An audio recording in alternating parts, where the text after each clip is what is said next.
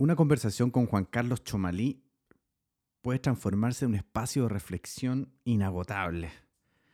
Juan Carlos ha tenido una exitosa carrera empresarial con 25 años ocupando cargos gerenciales, la mayoría de ellos ligados al Grupo Santander como gerente general del BANEFE, gerente general del Banco Santander Uruguay, country head del Grupo Santander de Uruguay y últimamente presidente de la AFP Capital del Grupo Sura en Chile.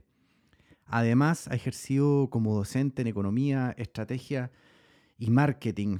Y mm, hoy día vamos a conversar acerca de la empresa 4.0, de la empresa en este contexto de disrupción que estamos viviendo eh, en la nueva economía. Hablaremos de la redefinición del marketing y de las marcas, de la cultura como marca, de la inteligencia emocional en el liderazgo la importancia que esto tiene en estos días y mm, también tocaremos el tema de la fricción entre bienestar y economía, sociedad y economía.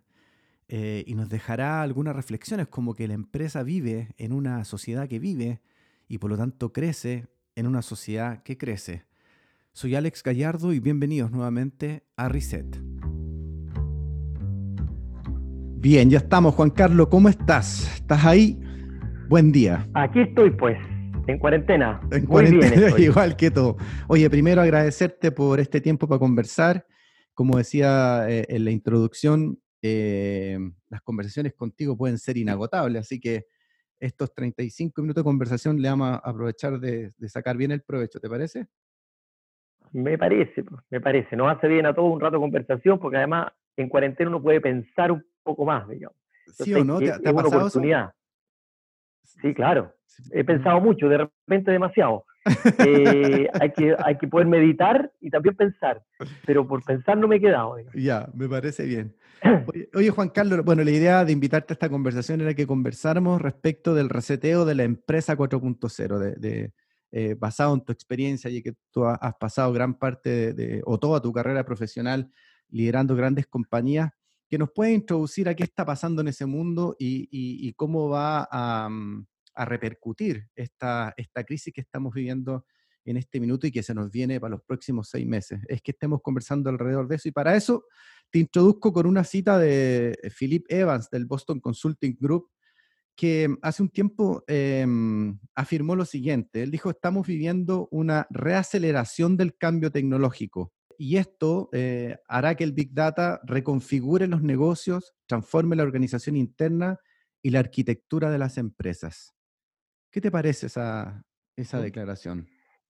Eh, estoy de acuerdo, estoy de acuerdo.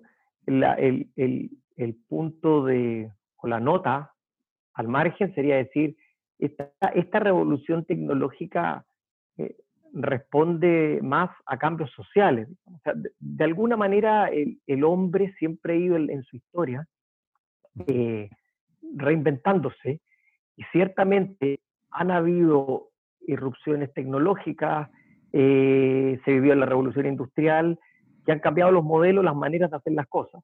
Yo te diría que este tiene una diferencia, yo te diría que aquí hubo más hambre humana por cambiar que te llevó a desarrollar la tecnología y de alguna manera ese, ese, ese cambio de, hábitos eh, ha ido haciendo que esta sociedad vaya cambiando y las empresas al final son grupos de personas, eh, grupos de personas que tienen una visión de la vida, una visión del mundo, una expectativa, y eso los motiva a, y, y los moviliza, digamos.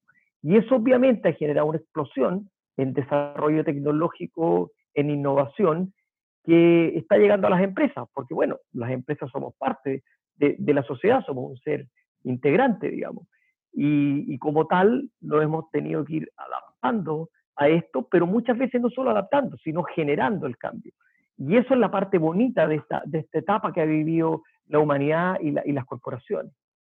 Oye, me, me parece súper interesante eh, este comentario que me hace respecto de, de, esta hambre humana, como este, este detonador ¿cierto?, de la disrupción tecnológica que tiene su origen en esta hambre humana. ¿Podríamos desarrollar un poquito más eso? Eh, ¿Qué, debemos entender por esta hambre, eh, esta hambre humana? ¿Qué estábamos buscando? Yo, yo, siento, eh, y lo voy ligando con las corporaciones, que uno estuvo por muchos años muy enfocado en, en, en qué hacía. Y cuando vino el, boom de la reingeniería y de, de, los mejores procesos y qué sé yo, eh, avanzamos mucho al cómo lo hago, pero, pero estaba en deuda eh, el, por qué lo hago. Mm. Y yo creo que ahí ha habido un despertar distinto. Eh, es cierto que vamos a hacer mucho más uso del Big Data porque de alguna manera tenemos mucho más información de quién nos compra, pero de alguna manera el por qué nos compra nos, hace un alignment con por qué lo hago. Y esa, esa conjunción entre la sociedad y la empresa, creo que eso es el gran cambio.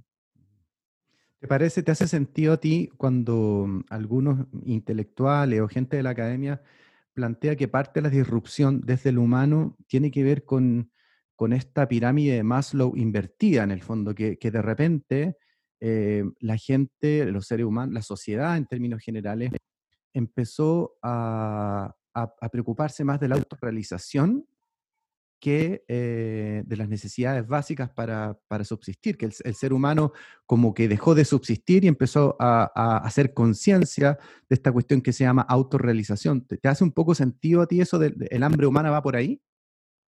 Sí, me hace mucho sentido. Me hace mucho sentido, pero es porque de alguna manera esas necesidades básicas eh, están siendo cada vez mejor cubiertas. Mm. Eh, eh, yo, yo, creo que uno también va evolucionando. Entonces, desde una perspectiva antropológica, tú igual tienes que cubrir esas necesidades. El punto es que cuando ya avanzas sobre ello, quieres más. Mm. Y, y, en esa línea concuerdo con lo, que, con lo que tú me comentas. Pero, pero creo que, que lleva ese sentido. Y, y, y la pirámide invertida eh, si uno la, lleva a la táctica, también se ha invertido. O sea, hoy día las organizaciones, una buena organización de servicio, por ejemplo, que atiende clientes, tiene que estar más preocupado que los computadores que funcionen bien sean los de las, sean los de las personas que atienden público, mm. no el computador del gerente general. Eh, también para llevar este, este, concepto de la pirámide invertida en todos los ámbitos, digamos. ¿ah? Entonces hoy día un área de tecnología lo primero que se tiene que preocupar es de eso, no de que el computador del dueño o del gerente general funcionen bien, sino que el de la chica que atiende público o de la chica que está en el call center. Entonces, en ese sentido, creo que todo ha tenido una, una especie de inversión de piramidal. Y ahí te, ahí te hago una provocación, entonces, porque una de las grandes eh, digamos, de los grandes problemas que tenemos en la transformación de, las organizaciones justamente tiene que ver con esto de que la organización se entra en el poder o la organización se entra en el valor. O sea, cuando, cuando yo decido desde el presupuesto de la, no sé, pues, de la, gerencia de sistema qué computadores cambio primero, la decisión la tomo desde el paradigma del poder o desde el paradigma del valor. ¿Dónde creo más valor, cierto? Con ese mismo presupuesto. En cambio, desde el paradigma del poder, los computadores empiezan a cambiarse de arriba para abajo porque así es la jerarquía. ¿Cuánto nos falta para pasar de organizaciones centradas en el poder a organizaciones centradas en el valor? Lo primero que, bueno, por eso tú eres quien eres, porque lo dijiste mejor que yo. Pero dijiste exactamente lo que yo quise decir, pero lo dijiste mejor. Y, y yo creo que cuánto nos falta, bien, esto ahí viene lo bonito del mercado. O sea, a ti te falta más o menos en función de cuánto espacio tienes para sobrevivir en un entorno competitivo donde, donde los que tienes por los costados de verdad están generando valor. Eh, entonces, eso va a variar por industria. Eh, de pronto hay industrias que eh, la competencia es más simple en ese sentido, la presión por obtener un determinado margen de beneficio no es tan grande y por tanto esas industrias van a ir más lento. Y en aquellas otras donde es mucho más dinámico, donde sientes la presión de, innovar, de crear valor, de, de, avanzar en, en, lo que tú eres capaz de aportar a tus clientes, a la sociedad, en general a todos tus stakeholders, en esa industria va a ir más rápido. Entonces es un proceso que no creo que sea una revolución, sino que es un proceso evolutivo. ¿ah? independiente de cada industria, donde además el, benchmark de alguna manera se extiende a no mirar solo lo que tú tienes a los costados competitivos, sino que a mirar otras industrias, otros mercados, otros países. Y eso hoy día, como hay tanta información y es tan fácil acceder a ella, sí hace que el proceso sea un poco más acelerado, porque, mm. porque lo tienes más cerca y con más facilidad de acceso. Oye, y ahí en tu experiencia, tú, bueno, has sido parte y lideraste eh, una de, de, las transformaciones de industria más relevantes que hemos tenido en los últimos años, que fue la cronología de la transformación de la banca. Eh, la banca en Latinoamérica, has trabajado en Chile, en Uruguay, he estado eh, también presente en Perú. cuéntanos un poco si pudiésemos usar la referencia de la banca para poder validar justamente lo que nos estáis diciendo, que esa, esa velocidad de transformación en, en, una industria también tiene que ver con los que me van flanqueando en términos de la competencia ¿cómo podríais resumir toda la cronología de transformación de la, mm, de la banca? yo lo podría resumir desde el sentido de cuando nosotros decíamos incluso qué hacemos y, cómo lo hacemos, eh, tú te fuiste dando cuenta que el, producto financiero o el servicio financiero eh, era tan amplio que se podía sustituir eh, de, distintas formas o con distintos formatos. Y eso te obligó a entender qué es lo que quería la gente o qué buscaba la gente. Y eso ha ido desarrollando el por qué lo hacemos. Porque al final la necesidad de un servicio financiero tiene que ver con una necesidad de vida. Eh, eh, yo no es que necesite un préstamo, yo necesito un auto para movilizarme, mm. yo, yo necesito apoyo eh, porque yo tengo la creatividad de mi emprendimiento, pero necesito que alguien me acompañe. Entonces, de alguna manera, otras empresas y otras industrias fueron entendiendo eso de muy buena forma. Eh, y, aparecieron desde, lo, desde los Apple Pay o, o, aplicaciones que te facilitaban el pago con tarjetas de crédito, pero te lo facilitaban no necesariamente desde el punto de vista operativo, te lo facilitaban, por ejemplo, desde el punto de vista de la seguridad. Eh, entonces, nos fuimos dando cuenta que, este producto servicios eh, estaba, era, era mucho más esférico, era mucho más holístico y contemplaba muchas más variables eh, que las que en nuestros orígenes, eh, orígenes alguna vez imaginamos. Pero ese proceso ha requerido también de ir cambiando la cultura al interior del, sector financiero, cambiando la formación de las personas, haciendo mucho más sentido de propósito sobre lo que hacen y lo que disponen. Entonces, esta es una cronología que no va solo en el aplicativo, que no va solo en la incorporación de la tecnología. Esto te cubre desde el posicionamiento, la segmentación, la cultura organizacional. Eh, entonces, tus paradigmas estratégicos han ido mutando hacia tener una, una visión bastante más amplia. O sea, ya no basta con decir qué creo que va a ser el otro banco mañana, sino que cómo va a actuar la sociedad y qué está buscando las personas para satisfacer sus necesidades de autorrealización o sus necesidades básicas. Pero en cualquier escenario, casi todo en el mundo moderno requiere de financiamiento porque las personas funcionamos eh, eh, en una sociedad económica. ¿ah? Eso que está muy de moda ahora con la cuarentena, cuando dice, no, si es más importante la vida que la economía. Cuidado, porque la sociedad actual es una sociedad económica. Eh, no funciona con un sistema de trueque, ¿Qué, sino que tenemos que entender por en un modelo social que es económico. Eh, eso, ahí, te quería empujar un poco. ¿Y qué, tenemos que entender sobre eso? Porque me parece tremendamente interesante lo que nos estás planteando. O sea, eh, somos una sociedad económica. ¿Qué debemos entender por eso? en, este debate, como dices tú, casi moralista que hay en este minuto de, oye, la economía o la vida de las personas, y ahí estamos, ¿cierto?, con estas dos palancas. ¿Qué debemos entender? ¿A qué nos debería llevar esa reflexión? Yo, creo que lo primero que tiene que llevar esa reflexión es que poner en condiciones esto o lo otro es un error, mm. porque la economía y la vida hoy día es una sola cosa. Es como que la economía de una planta es la fotosíntesis, o sea, de alguna manera necesita el sol y el oxígeno para estar, independiente de que, de que necesita su espacio físico y su tierra y, el abono, digamos. Eh, esto es un poco lo mismo. Eh, yo me muevo en un sistema donde eh, interactuamos todos y compartimos y compramos, vendemos, respiramos, trotamos, amamos, ¿ah? en el mismo lugar, digamos, ¿ah? o, en la misma esfera. Y desde esa perspectiva, uno tiene que tener conciencia de que cualquier variable que vas tocando toca todo lo otro. Porque cuando tú a alguien le tocas la economía le tocas el estrés. Si le tocas el estrés, le tocas el metabolismo. Y cuando tú tienes enfermedades como el cáncer, que es una de las principales eh, gatilladores de muerte en el mundo, se sabe que eso gatilla más cáncer. Entonces, eh, cuando tú estás protegiendo la vida, tienes que proteger eh, el estado de ánimo y tienes que proteger la manera en que esa persona produce y se abastece para poder vivir, porque eso es inherente al ser humano.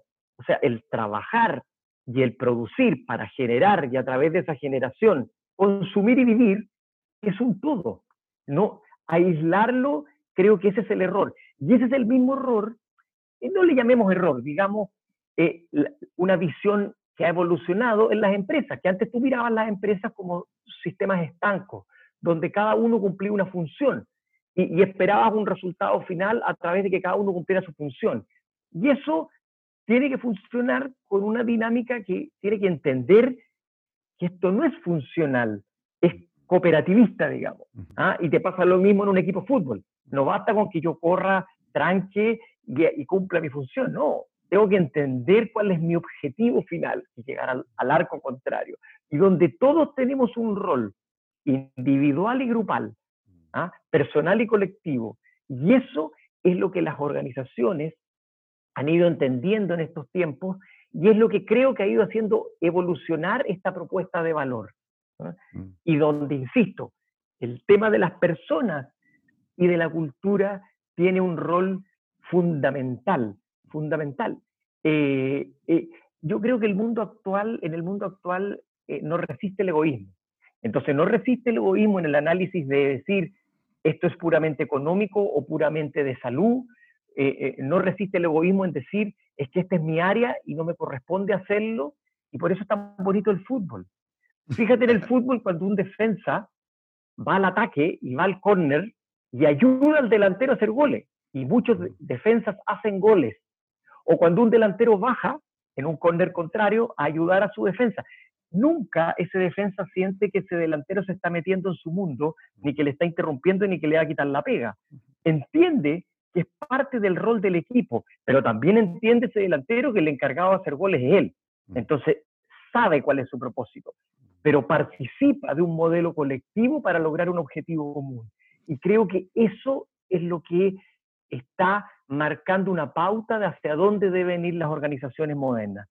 Desde ese punto de vista, entonces, eh, Juan Carlos, aquí ocurre algo que es bien interesante, que es está lo que yo hago desde la independencia, lo que tú haces desde tu independencia, tu espacio, tu lugar, eh, que son dos fenómenos distintos, pero también ocurre un tercer fenómeno que es lo que ocurre cuando yo hago y tú, y tú haces en esa, en esa conjunción, ¿cierto?, de acción, ocurre un tercer fenómeno que es este, fenómeno eh, eh, colectivo, ¿cierto?, sinérgico. ¿Cuán, ¿Cuán, consciente crees tú que estamos desde el punto de vista de la empresa, desde, desde la economía, de, de, de, ese tercer fenómeno que ocurre? Uf, eh, y te, lo, y te, y te disculpa, disculpa que te interrumpa, pero y te lo digo a partir de, de, lo que estamos ocurriendo hoy día con, con, con, la pandemia, ¿cierto? Con esta, con este, por ejemplo, estas normas de higiene. Oiga, si va a tal parte, no haga esto. Está lo que yo hago, pero también está lo que tú haces y está este tercer fenómeno que ocurre, que es el contagio, que tiene que ver con lo que tú haces y lo que yo hago. ¿Cuán lejos estamos de eso? Sí. Yo creo que todavía estamos lejos. Eh, a pesar de, de lo que hablábamos al principio, de la gran irrupción tecnológica y de los modelos y de la data que nos permite ser más productivos y mejores, trabajar desde la casa, que, es mejor demostración de, de, esta cuarentena, pero creo que todavía estamos lejos. Pero yo no lo veo con pesimismo eso. Yo, yo pienso que, que son procesos evolutivos, tú te vas dando cuenta y estas mismas pandemias te ayudan a darte cuenta de qué significa ser colaborativo. Eh, yo creo que el deber que tenemos las organizaciones es ser demasiado insistente con estos temas y ser repetitivo. Eh, yo creo que las cosas también entran así. ¿ah? Por algo los que nos gusta el marketing sabemos que la frecuencia de un spot publicitario es importante, digamos. Entonces, eh, esto es lo mismo. Yo creo que hay que ser repetitivo y, y no cansarse de insistir que este es el camino. Pero para eso hay que estar convencido. Esto no puede ser por imposición, esto tiene que ser por convicción.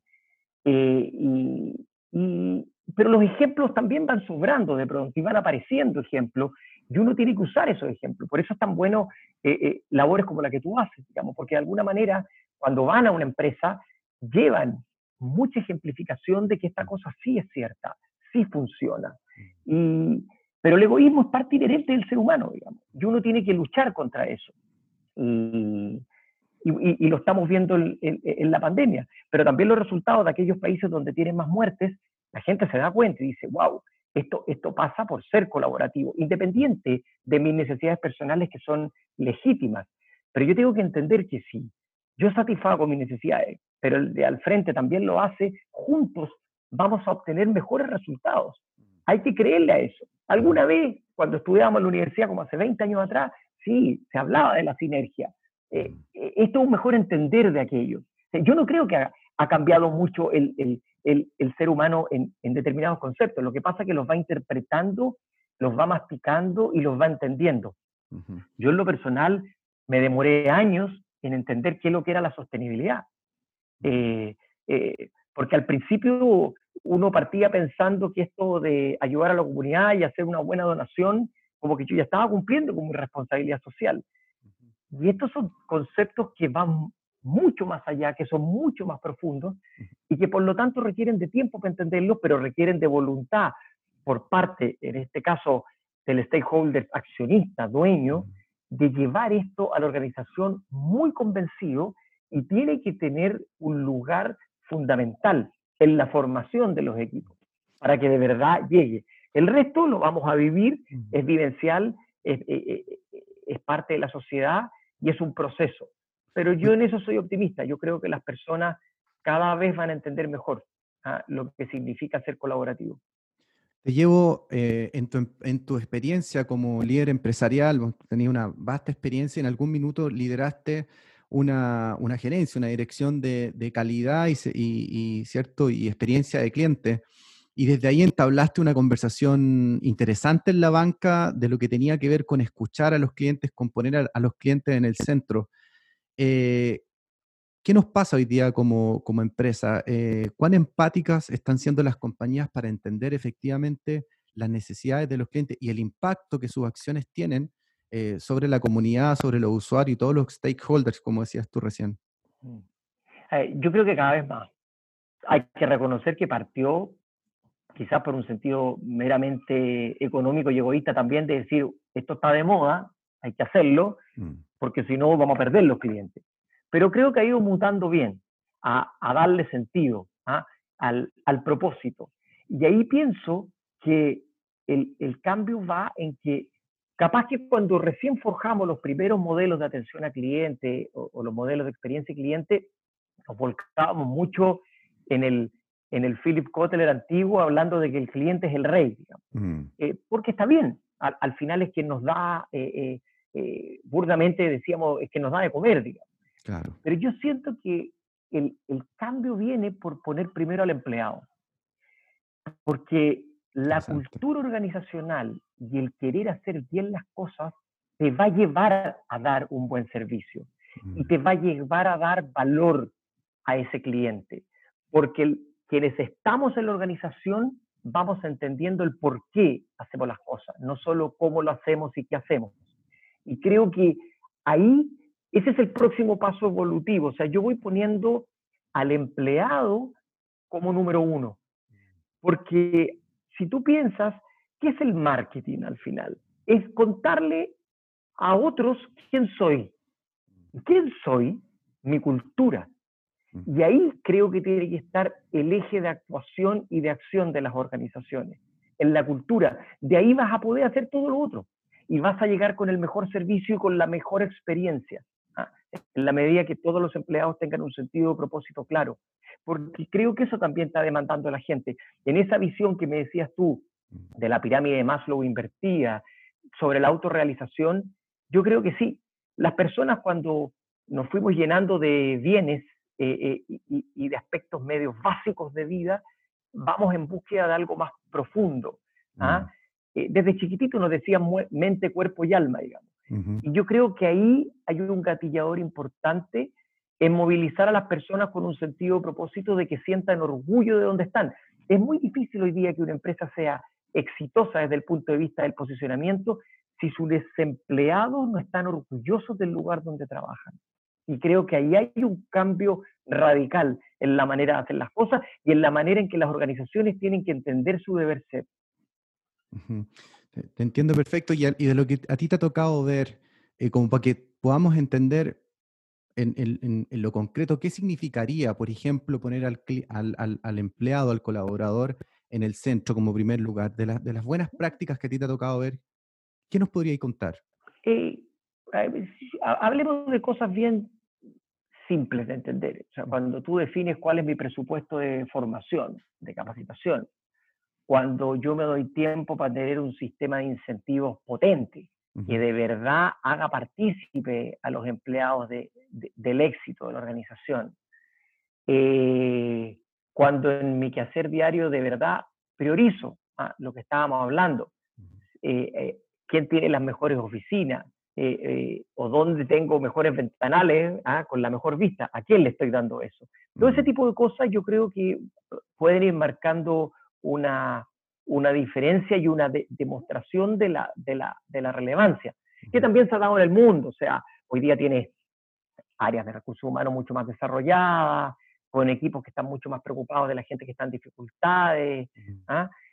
yo creo que las organizaciones tienen que ser, insisto, ir más por la línea de la convicción que de la imposición, tienen que ser promotoras del cambio, tienen que ser acompañar ¿ah? el desarrollo de las personas, tienen que ser menos castigadoras mm. ¿ah?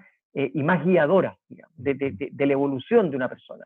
Entender que los empleados también se equivocan, eh, eh, tener sistemas más focalizados en el incentivo y menos en el castigo, en fin, yo, creo que esas son las cosas que en concreto pueden ir, ir marcando una, una diferencia. Entonces, si te escucho, yo entiendo que tú compartes entonces esta cronología de las marcas que eh, partió por ahí por, no sé, los 60 a lo mejor de, de, la marca central, las características, luego la marca central, los beneficios, la marca central, en la experiencia, que fue lo último que vimos, y hoy día la marca central, la identidad, en la construcción de una entidad, de una identidad, perdón, que le genere a sus colaboradores sentido de propósito y a sus clientes también, que, que, tienen, que se identifiquen con una organización. ¿Te hace sentido eso? Me hace demasiado sentido y por segunda vez en nuestra conversación lo dijiste mejor que yo porque lo dijiste eh, más de libro, digamos, más como, uno tiene que entender el proceso de branding. Que este proceso de branding se pasó por el bonding, donde yo quería que el cliente me apreciara, y, está todo, eso está todo muy bien, o sea, e, es, todo parte de lo mismo. ¿ah? Sí, lo que pasa es que la manera en que uno juega este partido va evolucionando en sentido positivo, y, y, hoy día los jugadores de fútbol son más atléticos, y, tienen más herramientas tecnológicas también para, para, jugar mejor y los miden mejor, cómo se mueven en la cancha. Eh, todo, todo esto eh, ha, ido avanzando. ¿ah? Por eso yo sigo siendo muy optimista que esto va a seguir. ¿ah? Esto, no va, esto no va a detenerse, digamos. Y este sentido de propósito y esta identidad eh, va a tomar un rol preponderante en la construcción de posicionamiento de las compañías. Y eso los va a obligar a hacer cada vez mejor las cosas lo cual llega a la sociedad con, un, con más valor. Eso sumado a que esto también, acuérdate que eh, siempre hay que mirar atrás a, los grandes próceres que, nos ayudaron a educar. Entonces Porter hablaba de las fuerzas que, que, rodeaban una estrategia y es válido, o sea, sigue siendo muy válido que el gobierno, que los gobiernos saquen leyes de protección al consumidor, eh, que presionen a ¿ah? una instancia de sostenibilidad, de protección al medio ambiente, eso es muy sano, o sea, esto no hay que dejarlo solo en la inspiración, hay que llevarlo a lo concreto y acompañarlo con legislaciones eh, y normativas que, empujen esto, porque eso también es un rol de los estados, porque hace que esta sociedad avance mejor y más rápido si yo también construyo fronteras y políticas eh, sociales que están apalancadas en normas y legislación que lo fomenta. Claro, el, rayado de la cancha, digamos. Claro, y por eso también el tema de los gobiernos corporativos es muy importante. ¿eh? y, que también conversa con esto. Juan Carlos, tú has deslizado eh, y te has movido en, un tema al que te quiero llevar de manera más, más específica, cuando habla de la transformación de la organización interna, la transformación cultural, no podemos eh, no hablar de, cultura y no hablar de liderazgo. Hablar de cultura y no hablar de liderazgo es como no hablar de cultura. ¿Cuál es tu apreciación respecto de, de la evolución natural que ese concepto de liderazgo ha ido teniendo? ¿Y, dónde, dónde están, crees tú, hoy día las competencias, las capacidades críticas de los líderes que quieran em, llevar adelante transformaciones de rendimiento, transformaciones culturales, ¿cierto? ¿Qué es lo que se le pide hoy día a un líder? ¿Cuáles deberían ser sus características? ¿Cómo lo deberíamos entender? Bien. Me, me sorprendes con, con, con, la pregunta desde la perspectiva que me hubiera encantado ordenarlo mejor, capaz que te dé las ideas un poco desordenadas. Em, voy a partir por lo primero que se me vino a la cabeza. O sea, yo mm. creo que nosotros antiguamente para definir un líder le, hacíamos un test de SI, digamos, o sea, si era un tipo, era más inteligente que el resto, era como suficiente. Hoy día yo diría que eso también, pero tiene que ser el más inteligente emocionalmente de la clase. Eh, o sea, yo creo que la inteligencia emocional pasa a ser más importante que, la capacidad intelectual. Eh, se entiende que cualquier persona con una formación técnica importante tiene capacidades intelectuales básicas, para ejercer su rol. Pero yo creo que su capacidad emocional eh, tiene que ser eh, número uno eh, en la evaluación. Lo segundo, los líderes tienen que tener capacidad de inspirar. Inspirar. Lo tercero, entender que se lidera con el ejemplo. O sea, la mejor manera en tu casa para explicarle a, tu hijo que no boten basura al suelo es recogiéndola, digamos. Claro. Eh, no, no, poniendo un letrero que dice el que no la recoge va a ser castigado y lo vamos a expulsar del hogar. Yo creo que ese formato funciona en crisis, ¿ah? y, y, la pandemia es un buen ejemplo, pero no funciona eh, en situaciones normales. En situaciones normales esto tiene que ser por convicción. Vuelvo al, al concepto que yo te decía. Entonces, Ahí viene otro atributo que este líder inspirador tiene que ser capaz de convencer y de movilizarte mm. ¿ah? y, de generar motivaciones en la gente más allá de la remuneración, mm. eh, que son características fundamentales de las personas de hoy. Creo que el narcisismo deberá estar en retirada y lo espero así. Mm. Todos tuvimos en nuestra vida distintos jefes y todo, y nos tocó lidiar con, con el narcisismo. Y creo que es lo peor que le puede pasar a una organización moderna tener líderes narcisistas. Y todavía quedan, y bastantes. Es más, eh, muchas veces parte de los problemas que tienen las organizaciones, cuando tú ves los temas de colusión, eh, eh, de ese tipo, más allá de tener ahí gente que cometió un delito, un delincuente, tú tienes narcisistas que piensan que están por sobre todo y por sobre todos.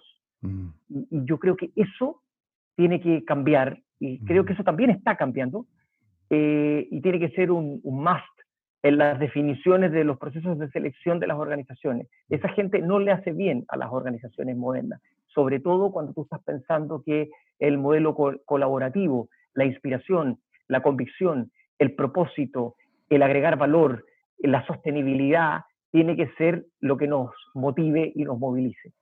Fíjate que uno de los, y me encanta escucharte y creo que lo explicas de manera excepcional, y cuando uno mira los grandes fenómenos que están ocurriendo, eh, aparece esto de la falta de arraigo de las personas. ¿eh? Los individuos estamos, estamos viendo una, un momento donde la mayoría, ¿no? siempre hay excepciones en los bordes, pero la mayoría de las personas ha dejado de tener arraigo a las instituciones, arraigo a la ciudadanía, arraigo a una religión incluso, arraigo a su propia familia. Por lo tanto, la capacidad de los líderes de generar adhesión es fundamental y esa adhesión tiene que ver con lo que planteas tú, ¿cierto? Con sus capacidades sociales, su, inteligencia emocional em, y otros temas más. Me, parece que hace una muy buena sinopsis de lo que debería ocurrir con el liderazgo en este tiempo. Te llevo al, último terreno, Juan Carlos. Espérate, déjame, déjame decir dale, dale, por favor, eso, te Lo voy a, e, eso te lo voy a copiar. Lo del arraigo, sí. Eso es.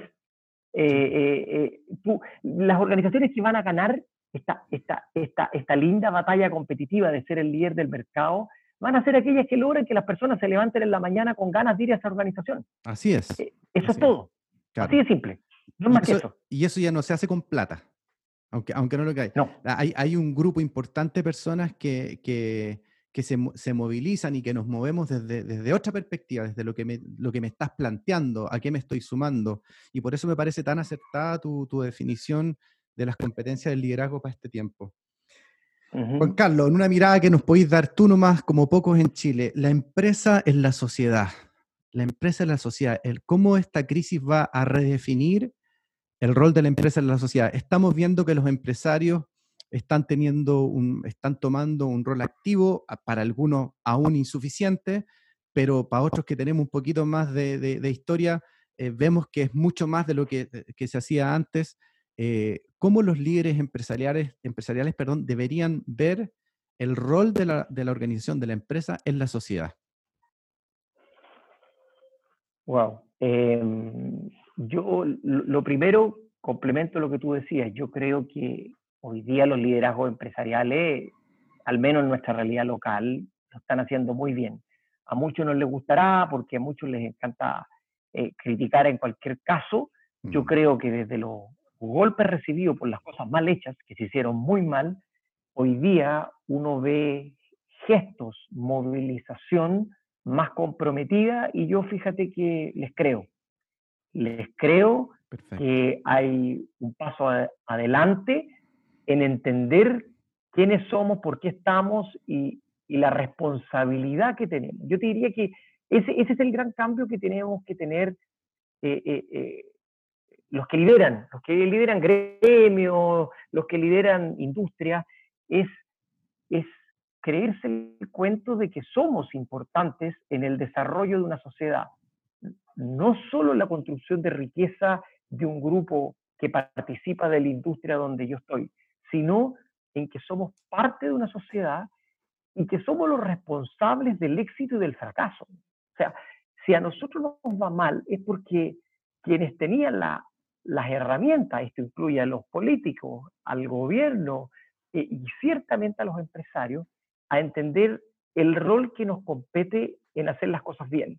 Y cuando uno veía, o como vio este fin de semana, cómo le fue a la Teletón, Mm. Cuando uno ve todas las ideas que han salido para superar la crisis, yo creo que son de aplaudir. Capaz que algunas ideas son malas, pero yo lo que aplaudo es que haya gente que se siente a pensar en el bien de otros, porque mm. entiende que si esos otros están mal, se cae todo.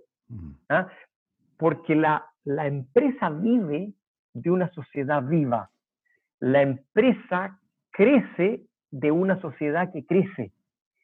Eh, y si eso se frena, eso se detiene o eso se golpea, que en los últimos años fue básicamente más por un tema de confianza, yo creo que ahí hay un rol.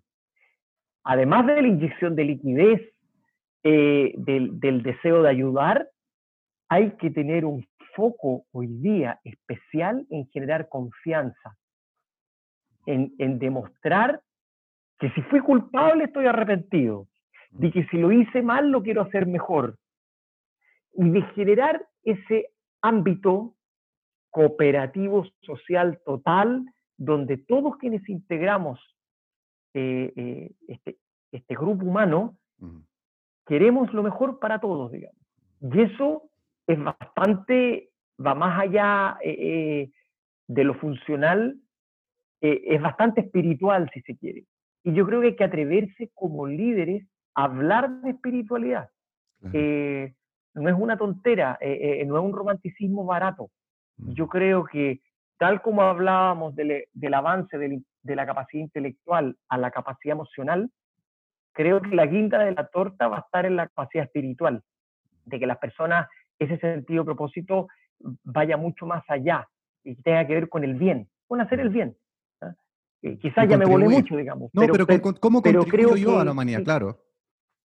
¿Cómo, ¿Cómo, contribuyo? ¿Cómo mi organización contribuye? Y ahí, me, me, me, refuerzas algo lo que yo he venido eh, pensando y comentando con otros amigos, que quizás lo que está pasando es que, que el, el, empresariado, los líderes empresariales, los grandes directores de empresas están entendiendo que una, que una empresa eh, no solo actúa en, una, en un rayado de cancha o en unas condiciones, en un contexto, ¿cierto? Sino que también crea contexto y crea condiciones con su actuar. O sea, recibe condiciones para poder actuar, pero en su actuar también crea las condiciones para una mejor sociedad.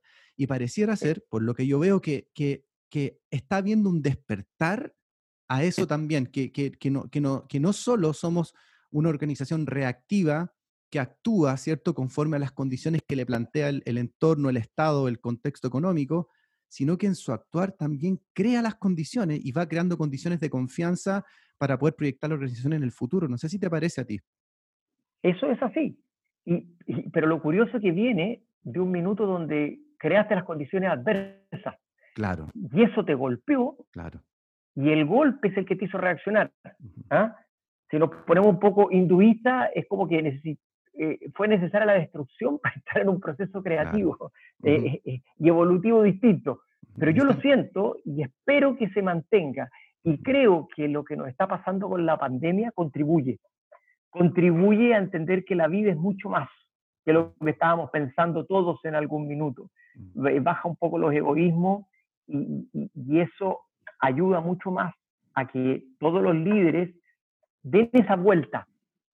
Y espero que esa vuelta la den todos, ¿ah? eh, los políticos mm. también, digamos, no solo la empresa. Eh, ojalá, ojalá así sea. Juan Carlos, como siempre, eh, es un gusto conversar contigo y, como decía al principio, estas conversaciones contigo son inagotables. Podríamos estar aquí horas de horas de horas. obviamente estás cordialmente invitado a que volvamos a conversar del rol de la empresa en la sociedad, de esta disrupción que está viviendo la gran empresa y de tus maravillosas ideas que unen lo humano, ¿cierto?, con, lo empresarial. Te agradezco muchísimo, muchísimo este tiempo, Juan Carlos, y las reflexiones que, que nos has dejado. Yo te agradezco mucho la invitación, me encanta conversar contigo. Ciertamente hoy día fuimos bastante más amplios en esta perspectiva. En adelante, cuando quiera, podemos hablar de cosas mucho más específicas, de lo que significa eh, la generación de valor o, el desarrollo de productos o, de servicios, en fin, eh, todo el ámbito de la estrategia de, de, marca, de producto, en fin. Pero eso ya tendremos tiempo para aquello. Por ahora fue un rato muy, muy agradable y te voy a copiar algunas ideas por cierto. Maravilloso. Anotado entonces para un próximo episodio, Juan Carlos. Un abrazo grande para ti, amigo. Y nos vemos pronto. Que te vaya muy bien. Chao, chao. saludarte. Chao.